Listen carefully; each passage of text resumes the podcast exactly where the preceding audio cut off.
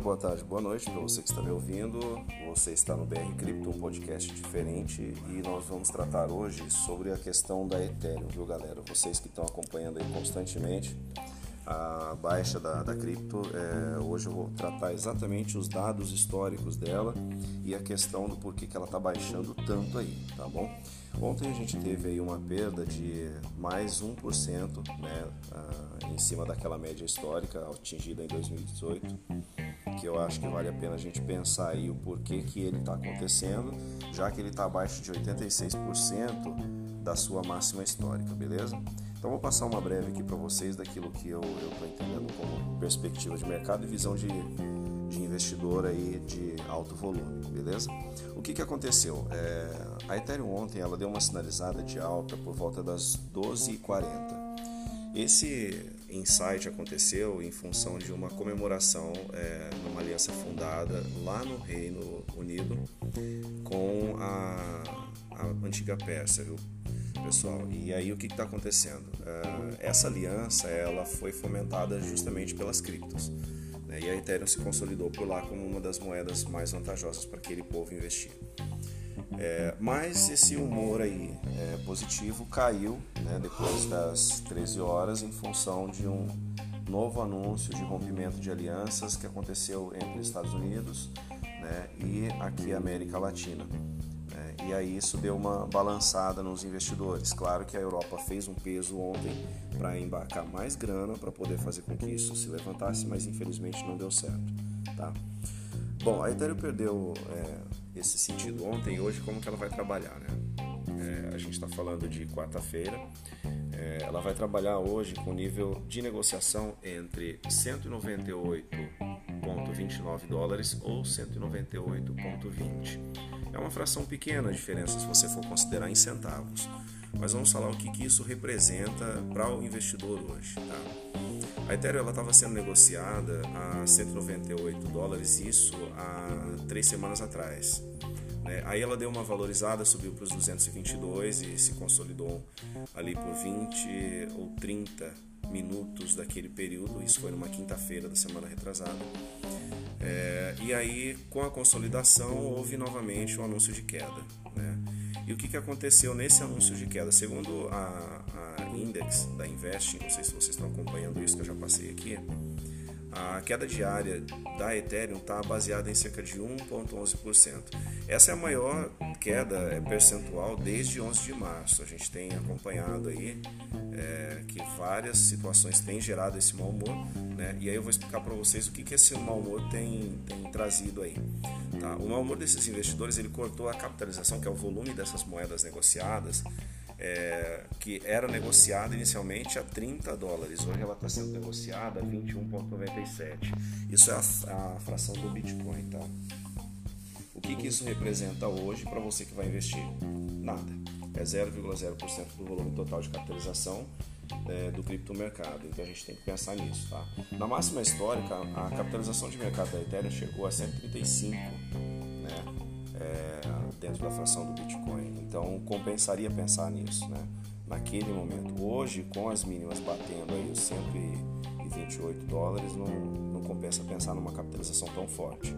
Nas últimas 24 horas, a Ethereum ela foi vendida a 198,7 e não 198,29, né? E lá a base máxima para o dólar que ela seria negociada seria 202 dólares e 96 centavos.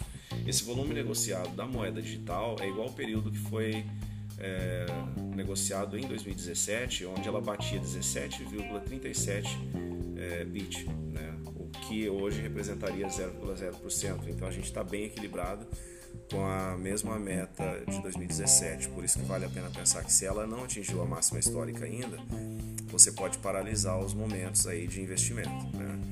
Não é o momento para você migrar para outras moedas, mas é o momento para você dar uma segurada na mão aí, vamos molhar a mão bem devagar, à medida que o mercado vá sinalizando uma nova possibilidade de retomada.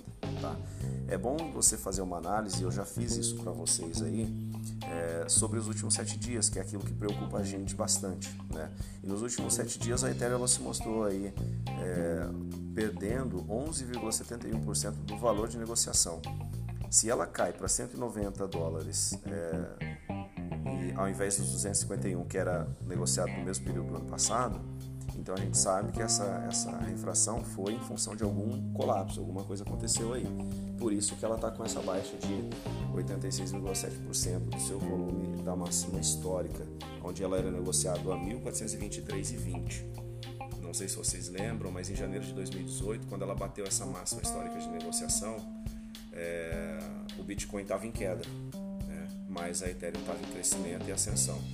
Outras moedas digitais, como o Bitcoin, era negociado naquela época a 7.845 dólares, o que não aconteceu, por exemplo, é, com a Index, né? quando foi medida, ele dava 0,96% ao dia num período de 30 dias. Né? Então o Bitcoin crescia pouco, né?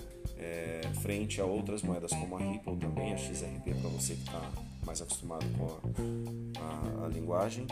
É, e aí o que, que aconteceu? Deu aquela injeção de ânimo. E aí, nesse caso, a Ethereum ela deu essa aumentada na valorização para um percentual de 30 dias. Tá? É, a Ripple, naquela mesma ocasião, era negociado a 0,20 centavos de dólar, o que não era negocia é, negociação favorável para o pessoal que está entrando hoje. Né? Se você for olhar, é, foi um período que amargou, né? não deu aí um salto que você pudesse comemorar, beleza? É, o que, que acontece hoje com a Ethereum que ela está desvalorizando tanto, Anderson? Olha, a Ethereum ela diminuiu a capitalização, ou seja, o número de ofertas de moeda diminuiu, justamente pelos riscos de uma implosão de outras criptos como a Monero, né, que deu aí o sinal de implosão, provável implosão, viu galera? É bom pensar moderadamente porque a Monero ela está sempre oscilando entre um bom cenário e um cenário muito pessimista. Então não dá para ficar focado nisso e falar, não, eu vou tirar, não, eu vou colocar, e de repente você está perdendo tempo e dinheiro com algo que você não tem como é, suscitar ganhos lá na frente.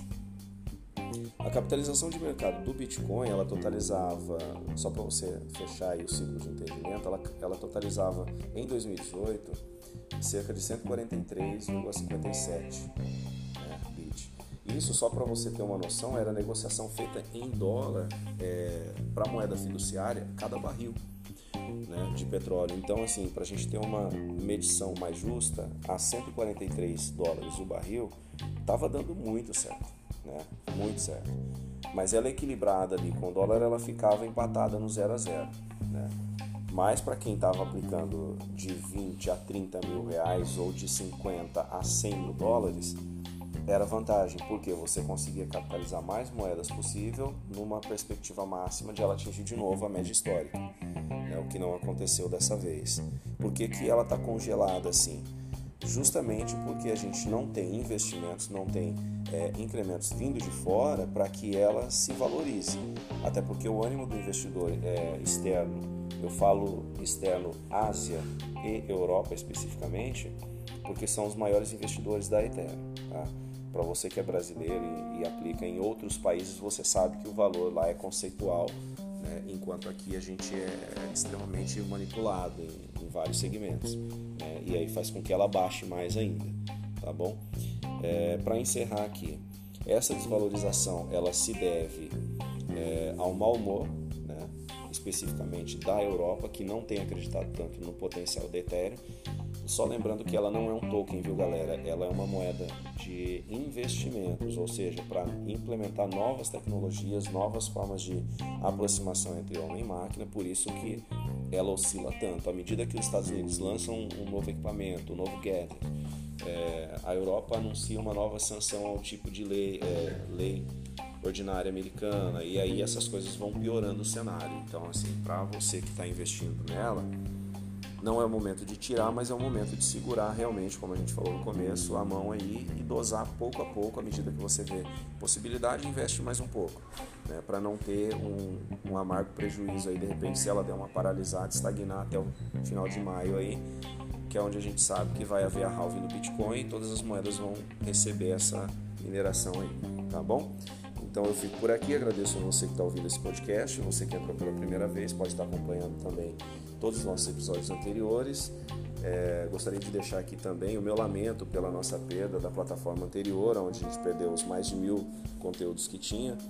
Mas eu quero que você continue nos acompanhando, né? você que já tem os nossos e-mails, já recebeu os nossos comunicados e faça aí também o seu compartilhamento com a galera. Né? Se é o conteúdo interessante, é inteligente, é material para você investir de forma consciente, segura e inteligente, o BR Cripto nasceu para isso, beleza? Fiquem com Deus, um forte abraço e até a próxima.